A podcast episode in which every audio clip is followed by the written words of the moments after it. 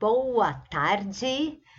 Esse é mais um Verocast, o podcast do Além da Rua Atelier, segundo episódio, onde eu conto, vou contar um pouco da minha trajetória, como eu me tornei artesã.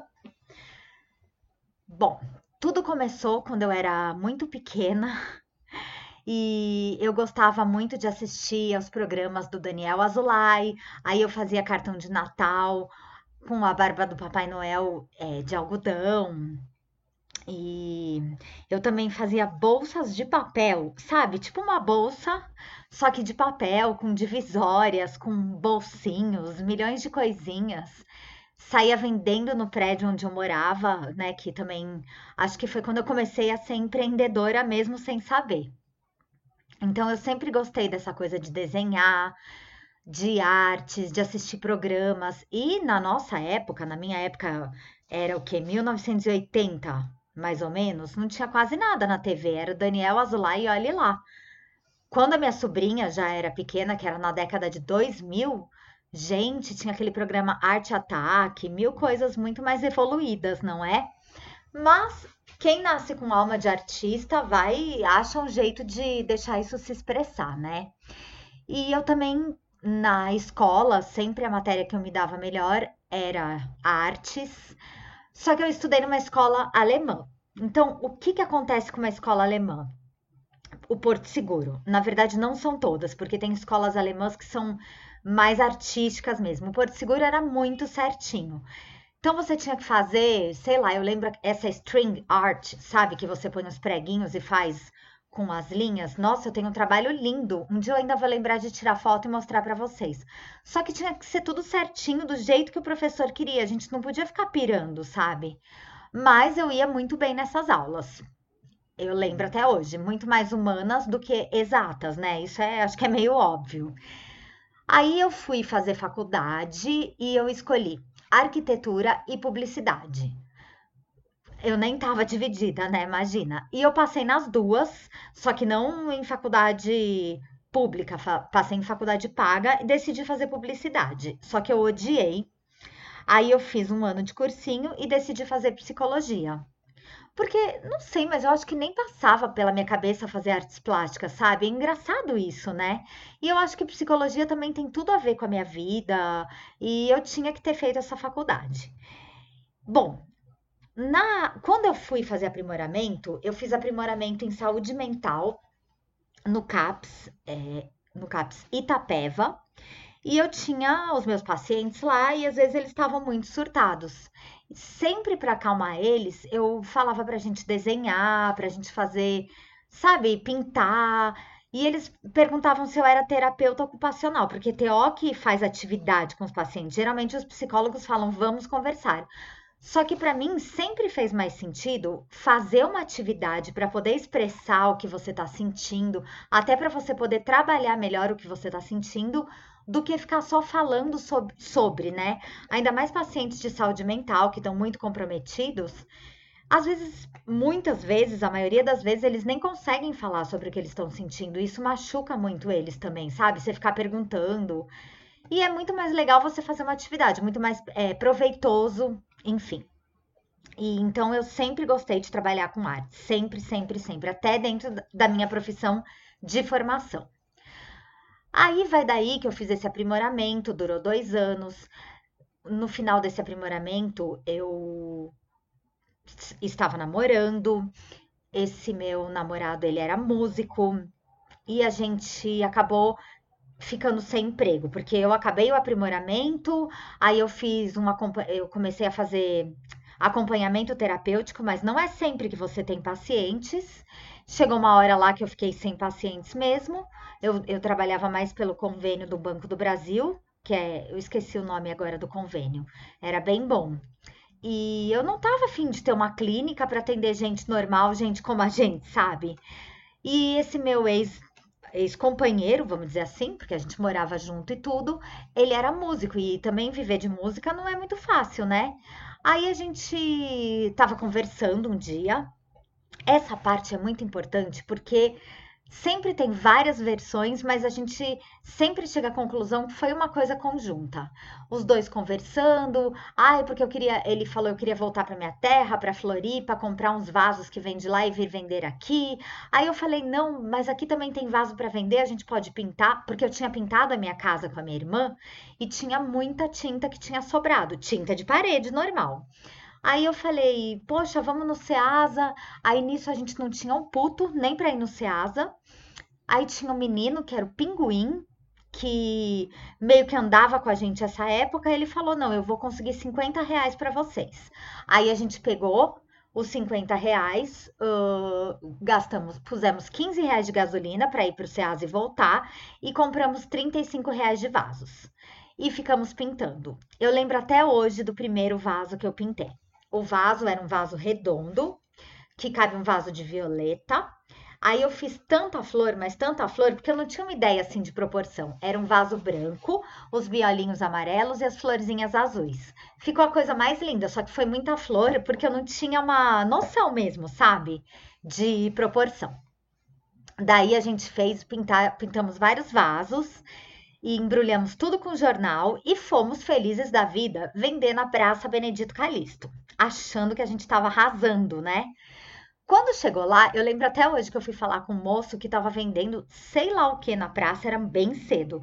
E ele falou: Escuta aqui, menina, aqui todo mundo tem um lugar já garantido. Se você ficar aqui, a gente vai chamar o fiscal. E eu, meu Deus do céu, saí e fui chorar no cantinho, né? Aí eu descobri que era uma coisa que, imagina, eu nem imaginava que para você participar de uma feira você tem que ter uma inscrição e tarará. Até, até hoje eu tô no, no livro de inscrição da Feira Benedito Calixto já há mais de 20 anos e nunca me chamaram. Porque eu acho que ali tem um pouco de QI também, sabe? É, você acaba que quando você conhece alguém é mais fácil. Mas também nunca mais insisti naquela tecla, sabe?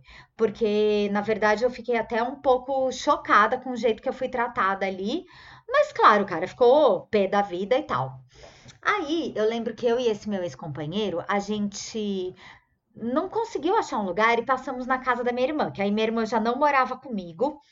E eu falei, Tati, a gente vai desistir. E a gente tava com umas três caixas daquela verde, parece aquelas caixas de feira, mas de plástico, sabe aqueles engradados? Cheinhos de vaso, um encaixadinho no outro, tudo embalado em jornal. Aí eu lembro até hoje que a minha irmã falou assim: vê, não desiste, eu sonhei que vocês vendiam tudo. Aí me dá até uma emoção, sabe, lembrar disso.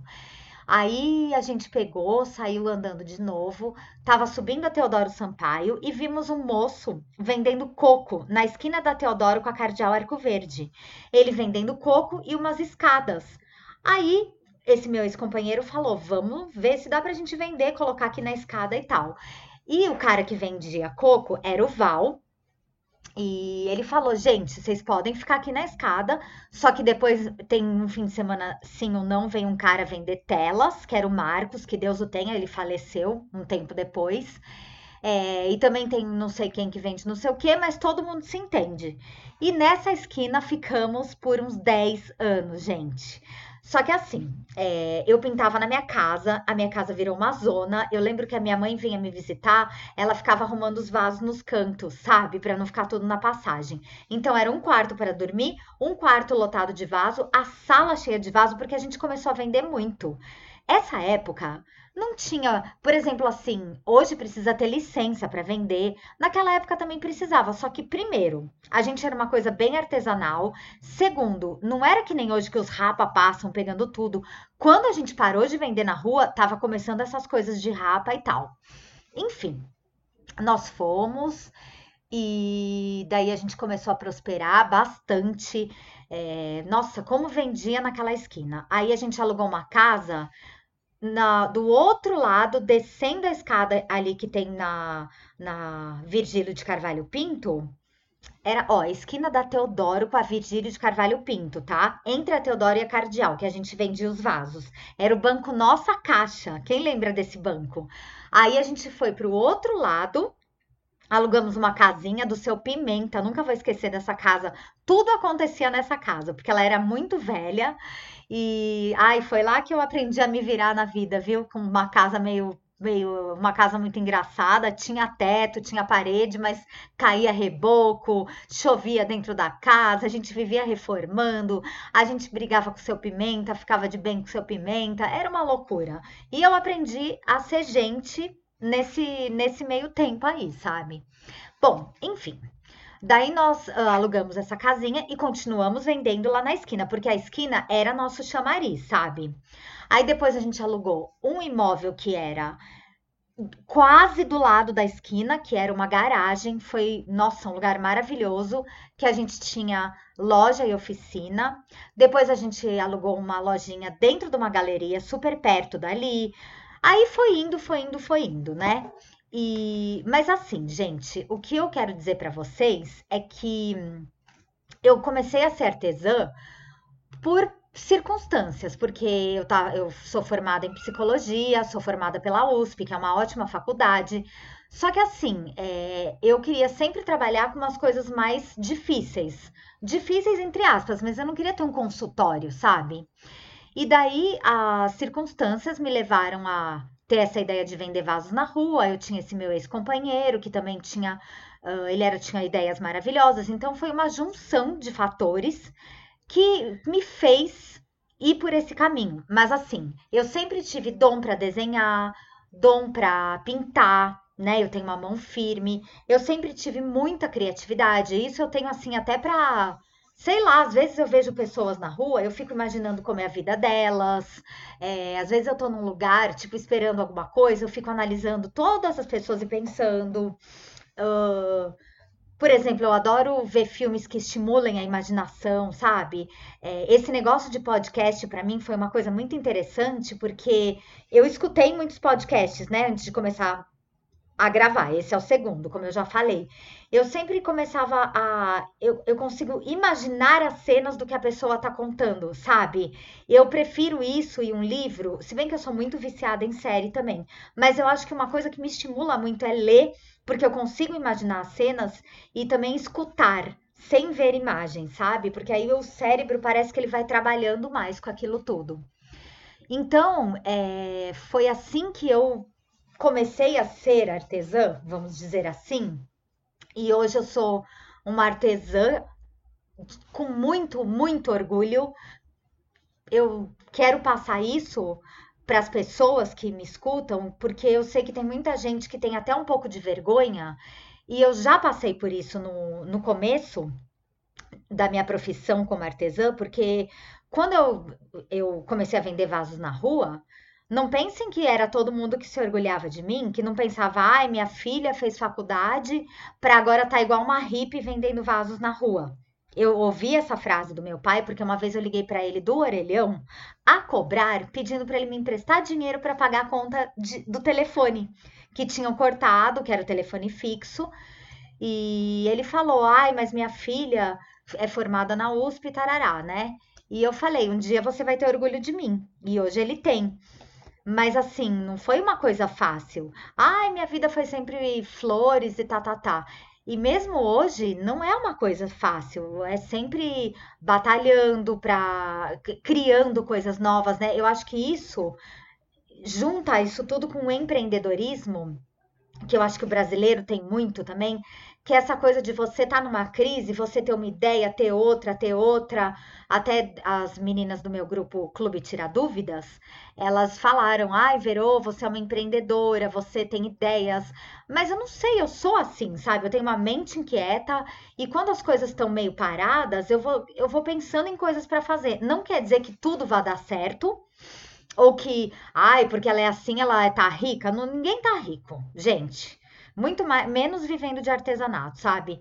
Mas a gente vai, a gente acredita e, e, e, segue, e vai criando e vai inventando coisas novas. Quando eu comecei, eu, eu posso dizer que era muito mais fácil, né? Porque, gente, você tava ali na rua, parava um carro e comprava um monte de vasos. Hoje em dia, eu tô na internet, tô não sei onde, primeiro que tem mais concorrência. Eu falei isso até num vídeo do YouTube outro dia. Mas segundo, que o dinheiro ele não tá tão fácil assim. Então as pessoas elas pensam 15 vezes antes de comprar. Às vezes vai alguém na, no ateliê, alguma pessoa que mora ali perto, ai que lindo, vi esse vasinho, quanto tá? Aí eu falo o preço, ai tá bom, eu volto depois e a pessoa nunca mais volta e não tá caro, tá o preço. O preço que a maioria das pessoas cobra um preço justo para mim e para a pessoa. Só que as pessoas pensam 50 vezes antes de comprar né? Hoje em dia também tem muito essa cultura do desapego, então é, eu também procuro trabalhar com essa coisa de reutilização, de reaproveitamento, de você usar o que você já tem de uma outra forma. Então não é, ai, ah, joga o que você tem fora e compra comigo uma coisa nova, né? Vamos pegar o que você tem e customizar. Eu faço isso para você. Enfim, ver que o assunto vai rendendo, né? Eu vou dar só uma lida aqui para ver o que eu fiz uma. Ah, eu acho que eu falei tudo para vocês. Ah, sim, uma coisa que é muito importante que eu vou usar para finalizar esse podcast, que é o seguinte: por que, que o ateliê chama Além da Rua Atelier? Porque eu comecei vendendo vasinhos na rua e fui além da rua aluguei um espaço e hoje eu estou indo além de tudo criando esse podcast, né? Uh, eu ainda não divulguei muito essa história toda do podcast. Eu vou começar a divulgar isso amanhã, que vai ser dia 10 de julho. Esse aqui já é o segundo episódio. Eu não coloquei ainda em nenhum feed. Quero colocar no Spotify, quero colocar no Deezer, quero colocar no iTunes, que eu não sei se ainda tem. Quero colocar em vários lugares. Então, eu peço para vocês me seguirem onde quer que vocês estejam me escutando, seja num feed também do Google. E também podem seguir aqui pelo, pelo meu podcast.alendaruaatelier.com.br. Tem lá uma opção de você assinar os posts por e-mail. Então você recebe no e-mail quando eu postar um podcast novo. Se você também tiver sugestões de podcasts para eu gravar, é, Verô, fala mais sobre tal coisa, Verô, fala sobre tal coisa. Eu vou deslanchando. Eu decidi falar sobre esse assunto hoje, de como eu me tornei artesã, porque é o começo de tudo, né? Eu sei que muita gente já viu vídeos de eu falando disso no YouTube, mas eu me sinto mais à vontade por aqui, sabe? Não, não sei explicar, mas parece que aqui eu sou livre. Então eu espero que vocês tenham gostado, que vocês me ajudem a divulgar, tanto o canal quanto esse site novo do podcast.alendarruatelier.com.br e que vocês participem dando sugestões, dando ideias e compartilhando o meu podcast com as pessoas, porque eu tenho certeza que vai ser muito bom para muita gente, tá bom? Espero vocês no episódio 3, tá bom? Um beijão e ótima semana!